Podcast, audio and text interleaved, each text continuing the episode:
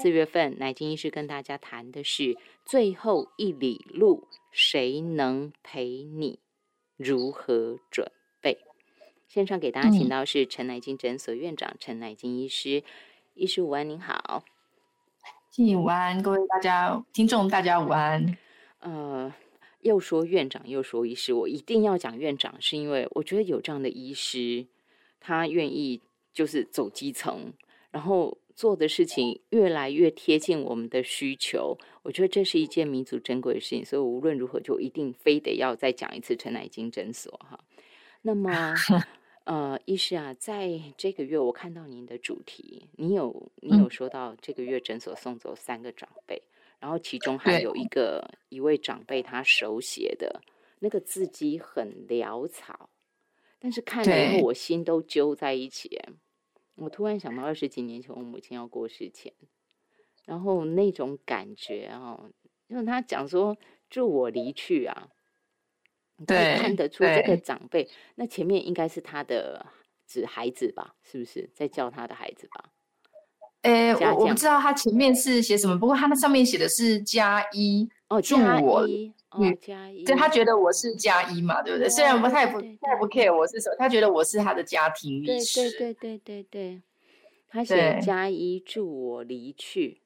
那个字不太容易判读，但是你可以知道说，他现在对他来讲，那个要走的人来讲，他有多难。你帮帮我，你帮帮我，在这个最难的时候，你帮帮我。所以我看到。就单单这几个字，你知道，我就觉得说，我那个思绪哦，飘得好远哦，几十年 前的事情。然后我就更觉得说，我只是要呼应，为什么我会说，我一直要讲陈乃金诊所，很希望这样的医师，他们就在我们身边，就在我们身边可以帮我们。好，我回来说，医师，你说诊所这个月送走三个长辈，嗯，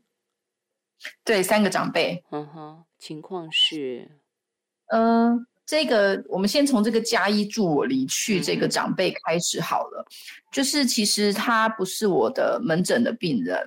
然后因为我们就是现在诊所的医师有一些医师像我一样，他就是会接叫做医师意见书，嗯哼，就是我们会去病人家里面看病人，对。可是去他家看病人的时候，其实不是为了医疗这件事情，而是知道说他在家里被照顾的好不好哦，然后。嗯，然后看看他的现在的用药，然后家里面囤了多少药，然后呃家里面的环境啊、状况啊、使用长照的情形，其实对一些医师来说应该蛮新鲜也蛮有趣的。那我也有接这个工作，所以我就是因为写了医师意见书去到他们家去。那我去到他们家的时候，他其实是一个大家也蛮熟悉的一个蛮悲伤的疾病，叫做渐冻人。他是一个渐冻人，所以其实你看他的字这么草，就是他的手已经几乎不太能动了的的手指头奋力的挥出这些字的，其实是是他一个非常想写的一句话，因为他也说不出话，吃不下饭，然后四肢也非常非常没有力气，连呼吸都没有力气，然后在床上也没有办法翻身。可是他就是就是那个时候我去看他的时候，他还算能吃，虽然很瘦很瘦很瘦。然后我就是去访视他之后，我自己会做一件事，我我是不太知道其他医师怎么做，但我去了之后，我会除了诊所电话，我会跟家属加，就是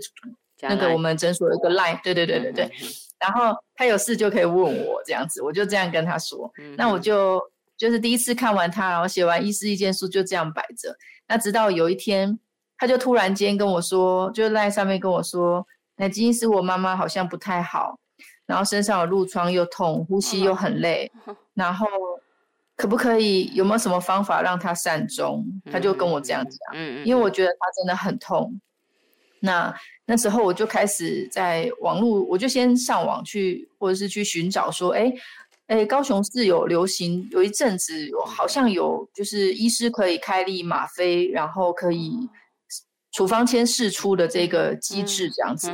那我就开始去寻找，因为吗啡可以很很有效益的止痛，然后又可以协助他善终，所以我就开始寻找，然后就在我诊所周围的药局，我还真的找不到。这时候我才发现自己的不足，然后于是呢，我就当然我们有很多各种群组嘛，我在群组上丢出我的问题去询问，那这时候就有善心人士就丢了几间药局给我，那我就在那个时候已经晚上七八点，但是还有一个药师很好，他就立刻跟我加赖，然后给我他们呃药局有的吗啡类的品相，然后跟我说你就是开这个，然后请病人家属到我的。药局来领药就可以，因为吗啡是一个管制非常严格的一种药物，所以他一定要我我我自己诊所也没有进，因为我觉得他管制太严格，有点复杂，嗯哼，所以我觉得就让专业的人，然后家属有需要的去领取就可以了。对对对，所以后来就是就是去寻找了好久才找到。有吗啡的药局，然后我也我也为了这件事也统计了一下，然后就找到了四间药局，然后他们分别有哪些品相，就方便住在他们家附近的病人可以做一个选择去做使用这样子。嗯，说到吗啡，我也就在分享哈，我的母亲当年因为是在医院走的，所以她到后最后是有吗啡，可是我的母亲说她不想要不清醒，她不用。可是我再回头来看，就是当这个事情，就是您您说的这个病例的时候，我心里就想到，对，还有很多人，你不要说病人用不用的问题，他有他自己的想法嘛，对不对哈？嗯。但是至少对于在家庭家里要往生的人来说的病人来讲，就是我这像他们这种情况，就是一定不是在医院嘛。他如果在医院，自然就有吗啡这一类的药嘛。自然医生会开嘛，就是因为他在家里，所以我就在想说，对，其实以后越来越多所谓善终的概念，就是不是全部都在医院走的嘛？他最后在家里，那在家里他就需要更多这种很专业的医疗人员，甚至是药品。所以我说，医师您您的奶精诊所、陈奶精诊所的存在是非常重要的。对嘛？因因为一般，因这样说吧，医师，你可能觉得我在吹捧你，可是不是？我就我我问的白一点好了。今天如果我我的长辈、我的爸爸、我的妈妈怎么样的时候，状况不太好了，然后他真的都长期卧床，就是在家里头，那真的也很痛，然后也不知道应该怎么办。你说人家能怎么办？人家能够在诊所找到？合适的像奶金医师这样的医师吗？还是你就非得送到医院去住院，然后就过着那种不太看得见的那种情况？对，其实还蛮不容易的。所以就是台湾目前就是可以在家善终的，呃，整体的状况，其实我觉得是还没有完全准备好，有蛮多因素的。就是第一个是医师可能也没有量，也没有这么多。然后药师也要准备，然后家属我觉得也需要准备，因为其实我有第四个可能可能快善终的长辈，可是他每次家属就没有办法接受他在家里面很喘的样子，所以就是总是会送到急诊室，然后到急诊室他也总是会被急救，然后每次急救完之后呢，他就后悔。两个月，然后再过一个月又送去急救，所以他今年已经住院住了，现在才四月，已经住了两三次喽，平均每个月都去住院。就是只要状况看起来很喘很难受，孩子就把他送去，家人就把他送去急救，然后稍微好一点又送回家，然后不好又送去，好又回来。对，对。就是一直在这种轮回，然后但但奶奶其实奶奶其实，因为她也她也想，她也有表达过她要善终，她家人也知道。可是重点就是在于这个这个，她看着她快要善终，快要快，因为过死过世前有一种叫做那个临终的喘气的方式，家里的人会有点受不了，受不了就一定会送医，就是会觉得说我怎么可以这么心狠不帮他，是吗？对，所以所以就是对，所以才我所以我才会说这个难关啊，不是医师难关。我觉得这个主要照护者的这个关卡也有点有点难过，而且因为奶奶她是她不是会突然间就走的。其实我的呃后面的两个病人啊，他们都是呃默默的，就是在夜晚的时候自己默默的就往生了，就在大家都睡着的时候自己喘的往生了。所以家里的人没有那么难受。对对对对对，不不会让家人挣扎要不要送医。对对对对对，就是在在你觉得哎到底要好像状况不是很好，但是好像就是慢慢传，也蛮也不会说传到很难受，但是好像传起来不太对。嗯，但我们去看也觉得哎也不太对，然后也跟他说，但是他就是没有到让你难受，就是喘得很费力，然后整个人很疲惫，眼神很累，然后的那种，我我也不知道怎么形容那种感觉，就是有的长辈的那种。就是离开前的那种喘的、疲惫的那种眼神、那种姿态，就是会让你会忍不住的想要送他去医院。我觉得有时候也不能怪家属，我我要替家属说句话。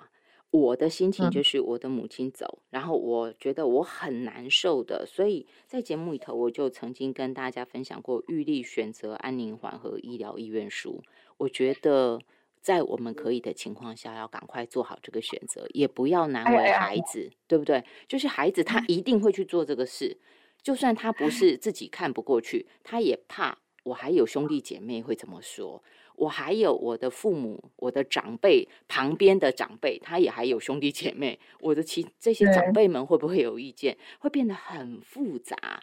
可是问题是，那种不必要的急救对当事人来讲是很痛苦的。很痛苦。对，对，可是静怡呀，这这件事很复杂呀，因为你写了这个意愿书，可是你的那个时间点是别人判定的，所以你决定你在 ending 结束的那个时间点是不要被急救。可是如果周围的人都觉得你的时间还没到，就会 对，所以这个就是很难。还有像我当年，因为已经很久，我自己也有写这个东西，结果我就要跟听众朋友分享，跟医师分享，就是说当年那个东西寄到我家的时候，我爸爸偷偷的把那封信。藏起来，因为那个信封上就有写单位嘛，他一定心里想：这孩子怎么了？搞什么飞机啊？我写我自己嘛，哈，他就把它藏起来。我是在很多年后有一次整理抽屉的时候看到。对，我才知道啊，父母亲也不太能接受这种事。对，即使是我写我自己哦，年轻人他们都不能接受，就把它藏起来。所以这有太多的复杂度。就算我现在签了，等到我没有办法决定，我已经在床上，就孩子们或家人决定的时候，这个又做不得准。就算我登记在健保卡上，我问过了，恐怕一时也不敢真的完全照着这个上头登记的来处理，对不对？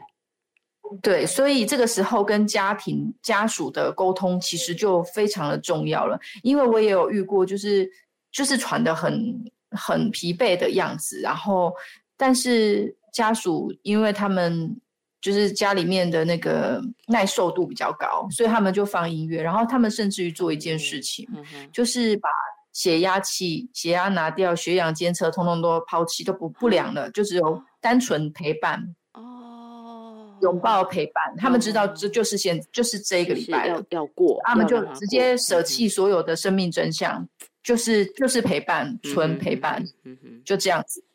所以就是这是一个这是一个这是一个要学习跟训练的课题，我觉得。但是因为其实老实说，因为现在那个很焦虑，刚又送医院这对姐妹，她们两个才。嗯，他们两个才四十几岁，然后他妈妈也才六十几岁，太年轻了。所以他们还算年，妈妈也年轻，他们也年轻。然后四十几岁的主要决定的家属，跟六十几岁在做决定的家属，他们人生历练少了二十年。对对对对对对对对，所以我我其实我也不会非常责怪他们，我会觉得他们真的没有办法。后来他们跟我一起讨论了一件事。他说：“我们没有办法眼睁睁的看着妈妈走，可是我们可以送她去机构，让她在机构走。所以我还帮他们找了可以安宁的机构。但是我我觉得人都是，我觉得很艰难的是，为什么我会很强力的建议说，大家进。”就是也要跟孩子谈啦，就是父母亲在健康的时候，譬如说六七十岁，你写这个，你预你你预先做好这样的决定跟安排，可是你要给孩子知道，然后让孩子最后他能够遵照你的意愿。为什么我这么强烈的感觉？是因为那时候我不懂。我拿母亲来说，是因为我希望大家少痛一点。嗯，母亲是被急救的。嗯。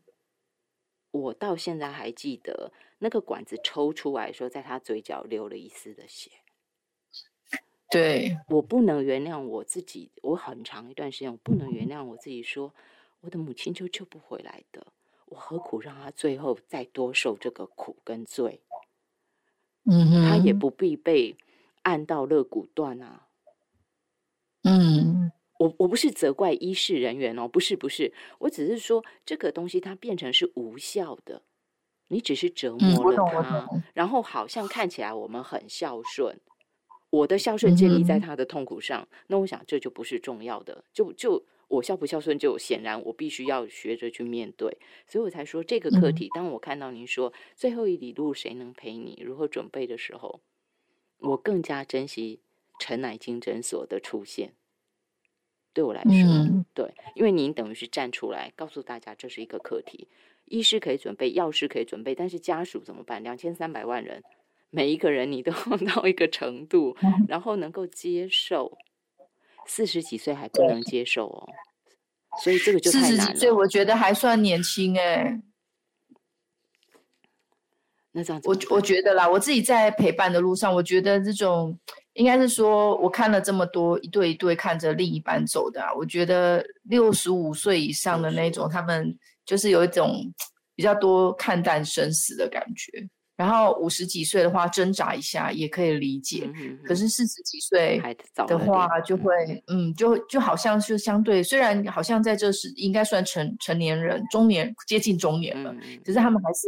对于这种离别还有这种离开哦，还是还是不太能接受。因为对四十几岁或四四十岁的人来说，他的妈妈可能六十几岁，他会觉得他还年轻，然后。这样，第一个是觉得他还年轻。虽然我这个病人呢，他已经呃坐在轮椅上，然后插着鼻胃管已经四年多了。哦。因为他非常早，非常早就中风了，然后他中风后还合并癫痫，然后反复肺炎。他吃了非常多的药，然后常常都在打肉毒杆菌。然后他来诊所看诊，有时候一定要来的时候，他还要带着氧气筒来。所以其实是非常的辛苦的，所以非常非常的辛苦。然后，所以我觉得对他的人生来说，他经历在今年经历了两次癫痫，住进加护病房 的过程中，我会跟他的女儿说，我觉得就是这一次，我我我已经决定要陪他们走到最后，就是在这这个礼拜，是他就在前前天送他去急诊室了。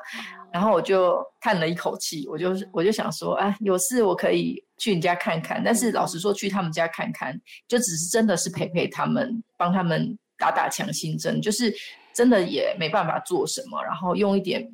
吗啡、呼吸抑制剂这样子而已。但他们就是会觉得，就是没有办法承受母亲在自己的眼前离开的那种感受。对，所以。这真的是对我，对，但但我觉得，因为母亲的离开，我就是如果在这个时候还跟他们说你们这样子是没有不好啊，或是很怎么这么不勇敢，我觉得他们已经很难受，很伤心，对对对，对对对，他们已经很难受，我觉得好像也没必要，所以我才会想出下一个解套的方法，我就说好，那我们来找一个地方可以让你妈妈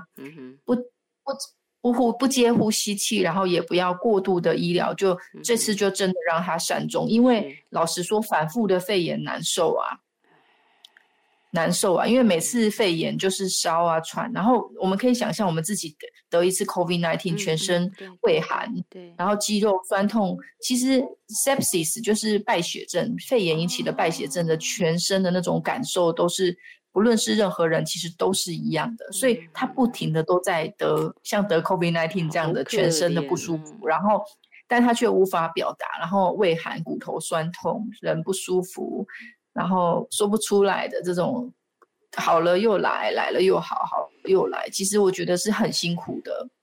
所以，医师说到底，政府的部分，政府也已经推了那个。好像是民国八十九年《安宁缓和医疗条例》嘛，是不是？好像这些，然后后来是嗯，可是病这件事又来下一个困难的地方了，就是每一间医院的安宁病房都小于十间，那么少啊。对，您不知道吗？就第一个，它是小于十间安宁病房，所以你想住进去还有的排队的，所以第一个你也住不进安宁病房，所以这个这个阿姨她至今她也排不进安宁病房，她就只能在。我们所以我们现在政府推的一个叫做安宁共同照护也就是说，你在任何一个病房里面，你准备要安宁的时候，会有一个护理师叫做安宁共照师，他会去那边看一看你，然后帮你签那个拒绝急救啊，然后让你善终。但是你不是住在安宁病房，然后他也会跟你的医师讨论你的吗啡或是药物要怎么用。可是你是住在普通病房里面哦，对，这是一个另外一个制度。可是这个这种制度。我我自己的感觉，因为我姨丈是住在安宁病房往生的，我觉得他跟安宁病房差了一个一些东西。第一个是我们其实，在安宁的过程中，有一个很重要的一个核心，叫做道谢、道爱、道别，或者是感谢这些东西在里头的。可是问题是，你在普通病房的护理师。照护虽然虽然共照师有这种素养，可是问题是你整体的氛围没有在那个情境对对对对，你还是在那个急救急性病房的那个情境里，然后医师也是以这个为主，所以你进去跟他讲什么，就说好吧，那既然你已经决定要安宁，那我们就这样了，然后就医师不会进来跟你说，那我们现在要好好的跟母亲说感谢，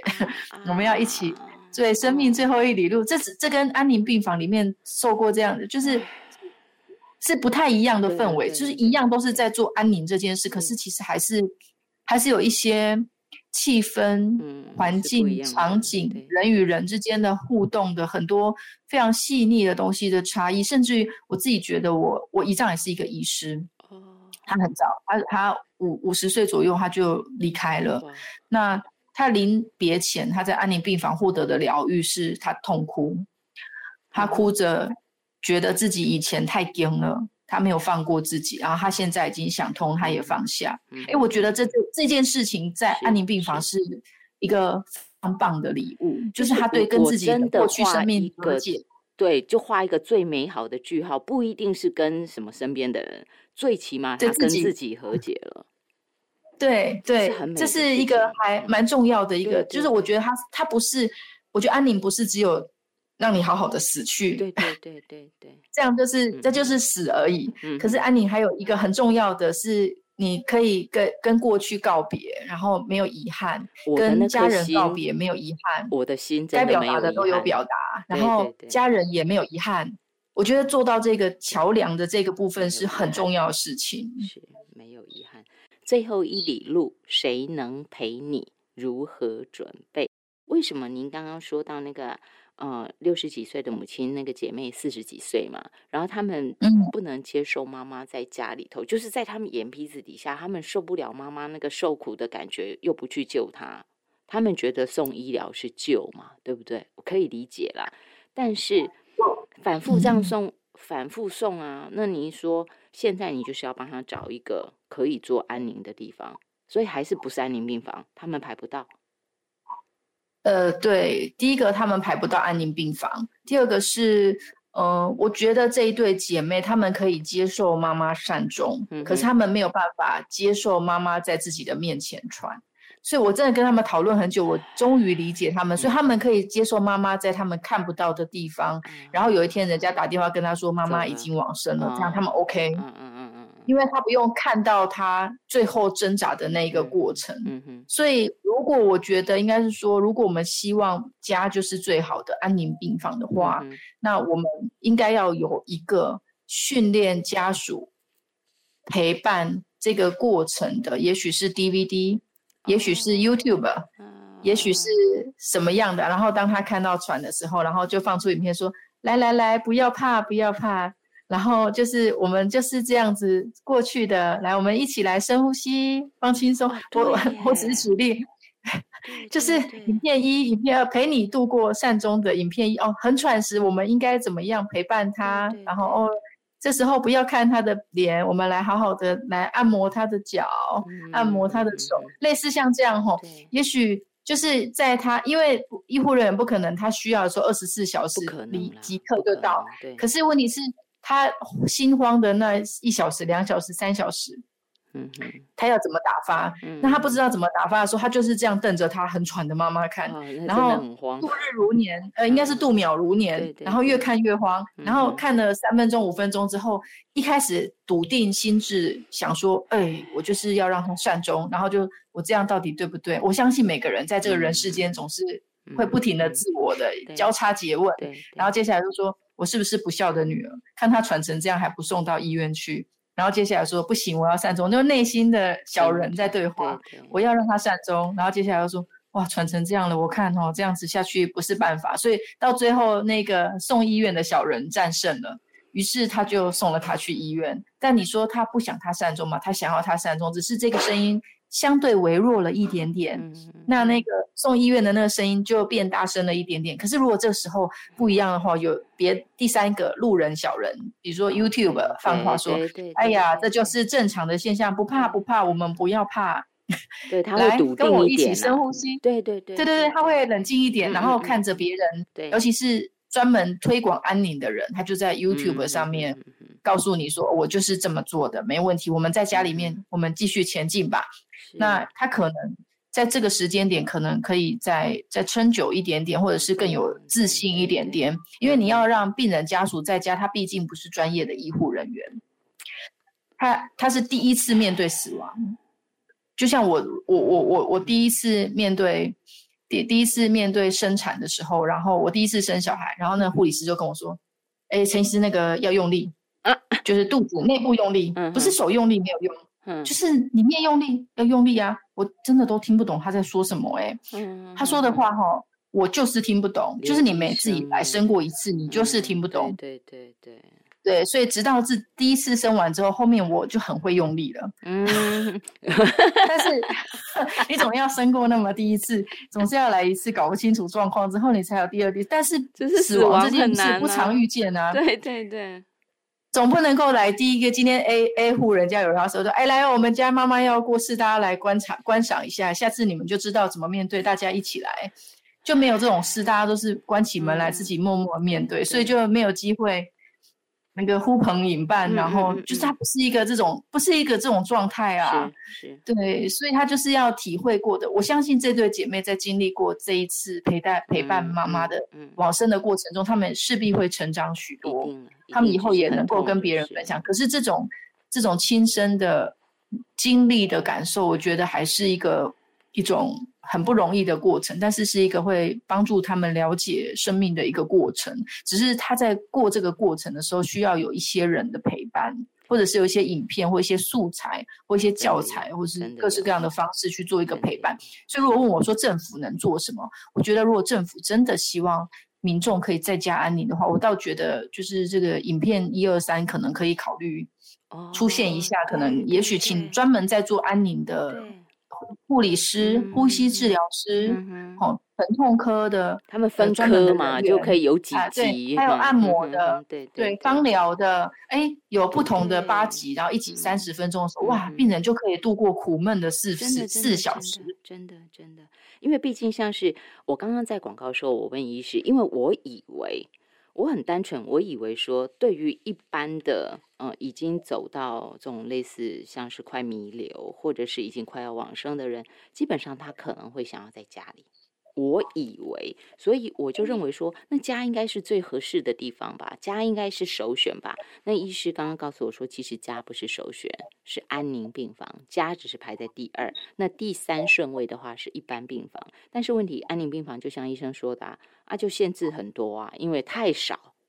每一间医院没有超过十间，那这个就绝对是僧多粥少的事情，所以。在政府能够增加安宁病房，这个应该难度很高吧？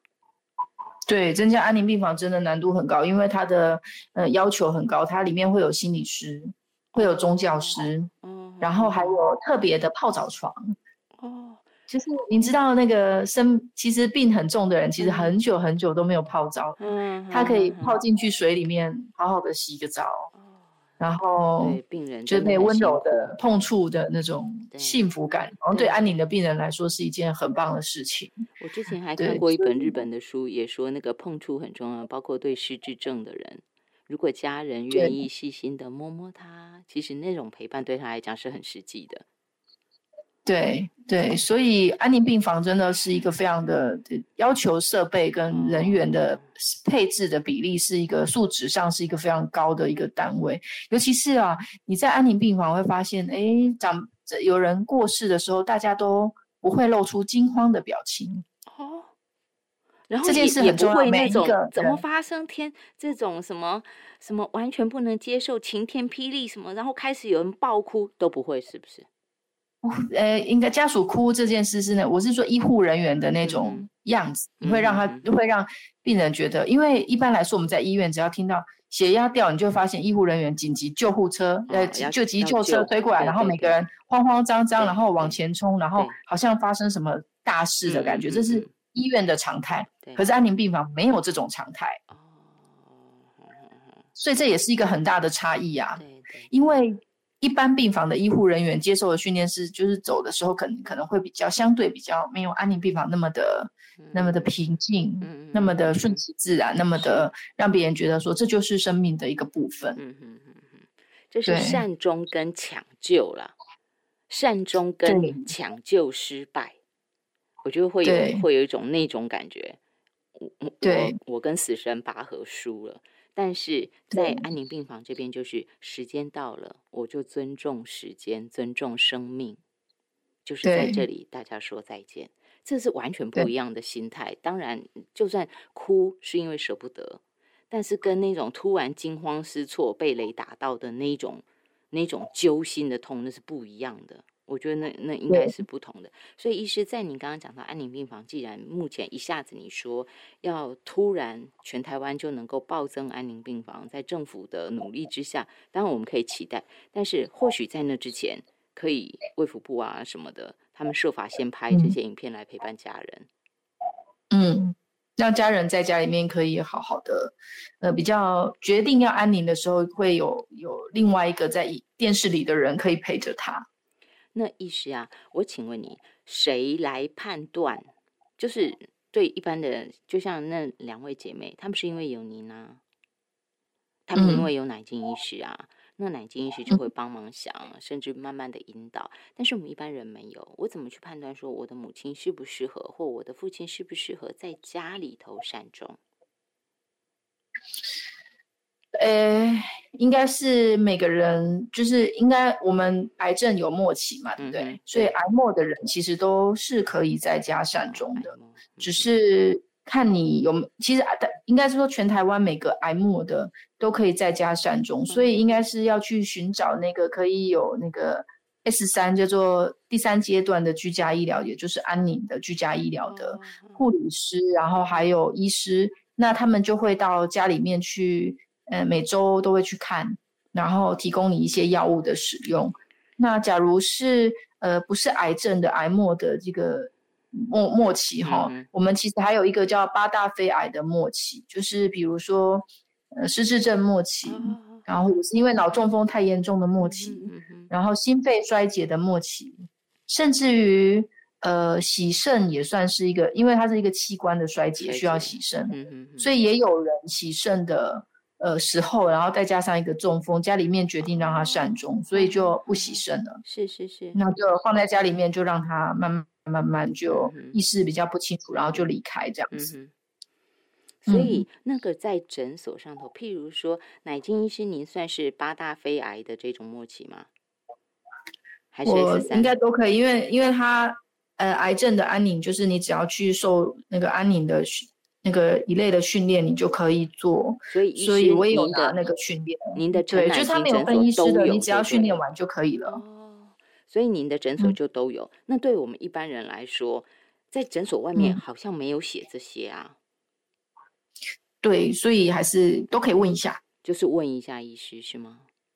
对，问一下，我觉得不用客气，因为就是我有病人来，是就是我我我本来要说的那个一个莫名其妙我也不认识的长辈，然后就有一天就是我在开诊的时候，然后就一对夫妻，呃兄弟姐，四一次来了四个，呃哥哥妹妹姐姐，然后就没看到长辈，然后就进来我的诊所，说我爸爸准备要从荣总出院了，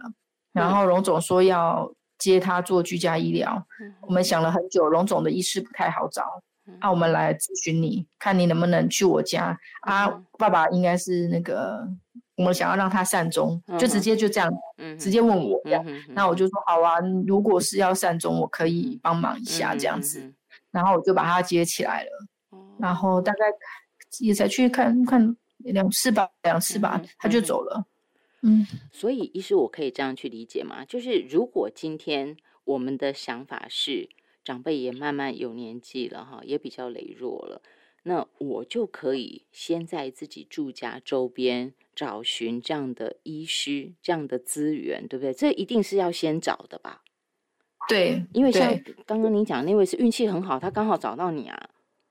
对对，他就是进来问啊，我就说哦，好像我可以这样子，所以我们也应该要先去咨询嘛，对不对？呃，那医师，我请问你，如果今天我假设我今天已经七八十岁了，我身呃八十岁可能比较不会，如果七十来岁哈，我的身体没有说很严重的疾病，我的头脑也还清楚，所以我才有办法去找嘛。我七十岁，然后我开始在我周遭的诊所去寻找。有没有跟我比较我沟通的来的？因为有时候医师也不一定像您那么亲切，有的医师会有比较强烈自己，就是你要听话，你要乖，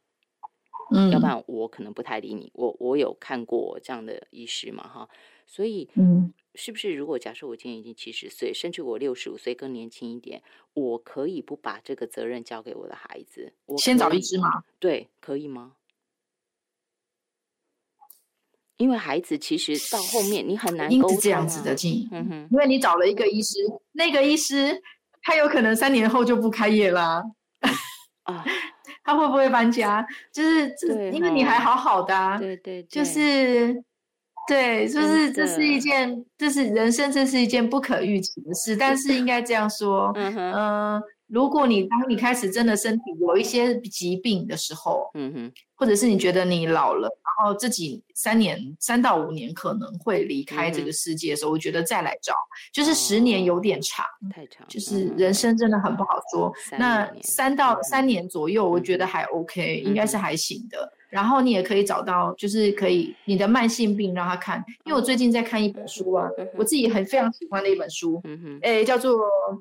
如果活到八十岁，嗯哼，那是一个日本的医师写的书，然后他就说啊，呃，如果你去看一个医师，然后他你一个症状他开一个药，然后你吃药越吃越多，然后身体非常不舒服，然后你就说我吃了这个药人有点不舒服，那医师没有跟你说哦，也许是药物的缘故要减药调药什么，是一个无法沟通的医师的话，我觉得真的要。好好的思考，但假如这医师他可以跟你沟通，然后也可以接受你的想法，然后两个人也可以讨论。我觉得，我觉得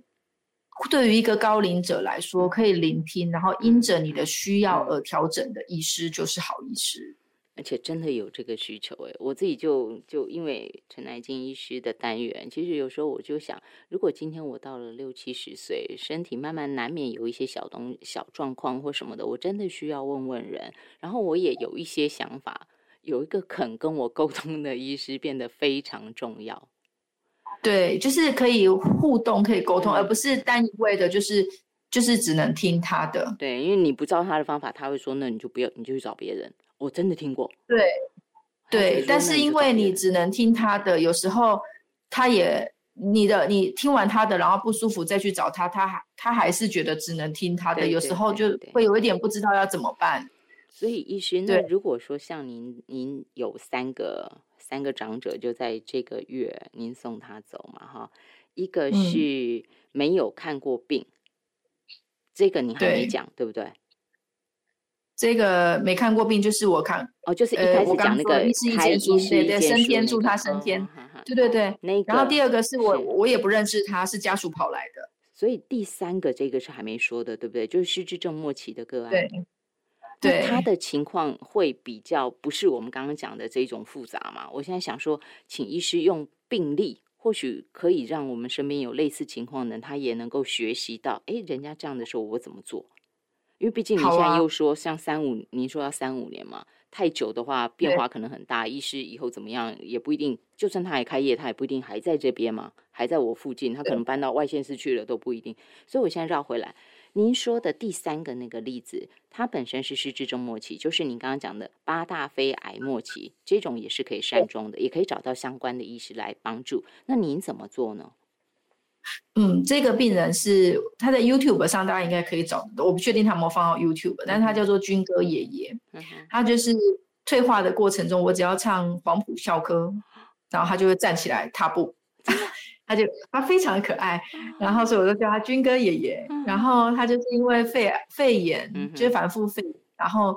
他女儿是以前是护理师，后来没有在护理工医护工作职业，就是变成家在普就普通的家里面这样子。那他离开之后，他那次肺炎完之后，他女儿就决定不要再治疗，让他回家。可是回到家里面，呃，要善终嘛，然后他女儿就说：“我一直量血氧浓度只有八十。”我觉得爸爸就快走了，可是这个血氧浓度让我很焦虑。我可以为爸爸做些什么？那时候我们就去到他家，我们因为他你吃也吃不下，会呛到，然后呃呼吸状况也没有很好。但是因为这个爷爷他老，我们哦肺炎有分两种，一种叫做很喘，然后氧气浓度不好；一种叫做都不会喘，默默的掉氧气。那老了嘛，啊，所以老了他连呼吸的力气都没有，所以这种。不太会喘，不知道要怎么呼吸的老人，其实家人比较能忍受，你知道吗？因为他就看起来不喘，然后他就默默的掉氧气。对对对，所以像刚刚那个六十几岁的太太，因为她力量好啊，所以她会，因为她缺氧，她就会努力的喘，这是一个身体的本能。对对对对对，这是一个身体的本能。所以爷爷他就是慢慢不喘，然后所以他女儿就又赖我说，奶金医师，我爸爸。氧气浓度很不好，然后人看起来很虚弱，好像渐渐快要进入昏迷的境界。我们能为他做什么？要不要喂他吃东西？要不要再做什么事情？那我就说，那你觉得他会饿吗？他就说，我感觉好像还好，因为他没有什么痛苦的表情。我说，那我就不要勉强他吃，你可以拿拿点那个滴管，然后用点牛奶从他的嘴角放进去看看，如果他会吞就吞啊，如果不会吞流出来，我们就算了吧。因为其实其实快要走的时候，尤其是氧气浓度低的时候，身体的肠胃也不太蠕动了，机能都迟滞，所以你硬弄东西，等一下吐了更麻烦。对，所以我们就顺其自然就好了。那于是我们就这样摆着，那就喝多少算多少。后来他发现爸爸是真的不吞，所以他就也不喂了，他也不喂了。他他其实还蛮蛮蛮有接受，也 OK 的。然后家人就啊，那后来。再来就氧气浓，接着所以接下来他就问我说：“我看这个很紧张怎么办？”我就说：“那就把血压器跟那个那个氧气浓度再拿掉。”他说：“那在这个时间点，我还能为我爸爸做什么呢？”我他我他说：“因为我也不量氧气了。”然后我就说：“那你想他活着的生命再延长一点吗？”他说：“他就问我什么意思？”我就说：“如果你家里用氧气筒，你再接着氧气筒，他可能再多活个一两天，一两或两三天。”或两三天啊，如果已经决心这就是最后一段路的话，也不想要延长这一两天、两三天的，我不知道什么样的生命的话，那我们就连氧气都不要用。嗯哼，啊，他也接受，所以你看，我们不吃不喝。氧气也不用，就是他真的是非常的可以。他就说，那可是这样，我会觉得我没有为我父亲做什么。我就说，你可以说说你小时候的故事啊，跟他聊聊天啊，帮他按摩啦，要然后用点精油啊，帮他身体擦一擦啊，然后唱唱歌都是好方法。他就真的就这样子哎。哦，那真的，我我觉得这一个家属是非常好的典范，善终，然后就这么善终了。嗯嗯，但是不容易，不容易。不要说什么，我爸爸的血氧浓度九十六的时候我就紧张了，我天天量，的，只要九十六我就开始，嗯，我就开始。但你爸爸还没到那个地步啊。对啊，可是我就会想说，他今天有什么事情呢？为为什么九十六呢？我就开始紧张。不一样，不一样，你们不一样。对，所以啊，不管怎么样，就是我觉得这一步一步都需要有人带，有人引导。那奶金医师愿意花这些时间，甚至于让家属都加赖，这个是基本上是把自己当你这消防队员，随时在 接人家的这种需求哈。菩萨心肠，就是希望说有更多这样的医师能够增加这样的诊所。那我想，这对于推动善终，让这一里路走得更好，就是更多人能够。被这样帮助，这是很重要的。就不要每一个都带着遗憾，尤其是对自己的长辈。对，因为我就会觉得啊，如果当年我懂，如果当年我少做那个决定，不是人家说急救就急救，而是我有我了解，那我的选择可能不同。我的母亲最爱我的母亲，最疼我的母亲，我也最爱的母亲，她可能后面少受那个苦。甚至我可以好好的跟他，就像医生刚刚说的，我可以帮他按摩啊，我可以帮他抹精油啊，我可以好好说再见啊。嗯，对，那个记忆会完全不会。妈妈妈妈理解你的，妈妈理解你的不舍。我相信，但是我希望所有说你旁听众朋友都不用再受这种苦，然后能够跟着南京医师，至少我们懂哈。那医师那个，嗯，我我在一个差差提出来，就是不吃不喝的那个时候，还有很喘的那个时候，基本上个人我本人已经不是我自己做决定了，是不是？还是我自己能做决定？没有，我觉得在。不吃不喝的时候，其实就是一个做决定。我遇到大部分不吃不喝的长辈，就是还能走路，但是食欲正在下降的长辈，几乎他们是身体的肠胃机能自动下降，就是离那个上天堂不远啊。嗯哼哼，啊，那那个时候等于是说，我譬如说我是那个长辈，我就能够跟我的孩子说：“我今晚不爱家，你买给我变强。”可以吗？呃，有有。我我就就我自己在的这个居家医疗的这个群组，就是居家医疗医师们的群组，呃，很多医师有遇过长辈说不吃不喝，然后家属也接受，然后就这样子让他慢慢往生呢。所以可以是吗？可以的，可以的。好，那也希望说，我们到一个年纪以后，你说要善终，我觉得不要把所有善终的那个决定权都交给别人。既然我要善终，我有责任去理解我要怎么善终嘛，对不对？对对对，所以这个功课，因为肚子很饱，硬是要吃，其实还蛮蛮难受的。哎，对了，如果想吃，硬要不吃也是蛮难 受的。没错没错。所以如果真的我自己已经走到那边，然后我也觉得说，好像这样是没有什么痛苦挣扎的。这个对，就是重点是不痛苦的。其实我们会，我们台湾人很喜欢。把吃饱当成幸福哦，黑男，这是一种很奇怪的民族意识、群体意识，一定要吃饱吃好才叫做有爱、幸福。是其实，呃，不吃或者是吃喜欢吃，吃很少，只是他自己身体的需求的，也是一种幸福。这件事我们要能够学习。我们一步一步跟着奶精医师啦，但是奶精医师还有一个，我在请你做 ending 之前哈，就是那个。不施行心肺复苏术同意书啦，然后还有自己去填那个预立选择安宁缓和医疗医院书啊，这些。虽然说到最后很可能，哎，还是没有照着我们的 意愿走，但是这个是不是您认为我还是有必要在自己意识很清楚的时候先先签这些？我觉得可以，呃，签的目的应该不是为了要执行这件事，应该是好好的回顾你的生命。然后你也会更珍惜你爱的人，嗯，因为你在做这些事情的时候，就是假设你已经要道别了，这时候你就会开始回顾你生命中你很珍惜的人，你很想要好好的跟他说话。其实我觉得对自己来说是一个，对本人签署这个这件事情的本人来说是一个很好的回顾，然后也是一个很好的之前哭到。爆，在思考这件事情的时候哭到爆，真的，我自己的话，对对。对。对，会真的会很认真想这些事哦，然后会发现自己有哪些遗憾，嗯，然后就赶快去做，去把这些拟品之后，然后可能二十年都用不到 但是会好好的过你的此时此刻，请就会至少那一两年你会好好的，呃，至少面 对当下的人，这是事实，这是事实。所以您的意思是说，我也不用过度的。想说，我签了这个，我就万无一失，孩子一定要照着这个来。其实实际执行层面，到时候医护还是会遵照身边家属的意见嘛，对不对？我觉得二十年后不好说哎，二十年后搞不好就会遵守你的意见呢。这个世界在变，也是也是哈。所以不管怎么样，反正我可以先签。那最起码现阶段的作用是我生命的回顾，至少对，至少有这个作用嘛哈。对。对，但我想提醒一件事：二十年后你可以再看一次，决定你要改哪里。哦，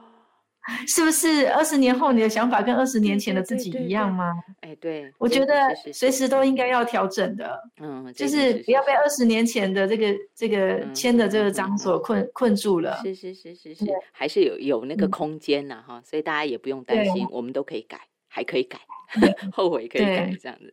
那么在今天的节目尾声哈，最后一里路谁能陪你？如何准备？同样的，我们要请海金医师给大家做一个结语。好的，如果有一天就是遇到，就家人有要告别的时候啊，就是嗯，我觉得安宁共照师如果他。到了你的面前的时候，如果他愿意给你电话，跟你加赖的话，千万不要客气，然后就把他的电话跟赖要下来。那第二个的话，就是如果医院有安宁照护的医师可以到你们家去的话，我也觉得是一个蛮好的选择。那如果医院的安宁的医师的一些各种的一些合约跟条条件，让你觉得可能比较复杂一点的话，就赶快到家里的附近，全家出动，赶快找到一个适合的医师。那适合的医师就是你才刚讲完没多久，他就开。始跟你讨论应该要怎么做。那如果医师进去就露出为难的表情的话，我觉得就不用让双方觉得有点辛苦。就找到一个适合的医师之后呢，然后可以开始去做一些功课的部分的话，可以在网络上，我相信还是搜寻得到一些在家安宁相关的影片，或者是未来有可能会拍摄出来一些更好、更优质的影片，然后去做这个功课上的学习。因为我们不没有人面对过。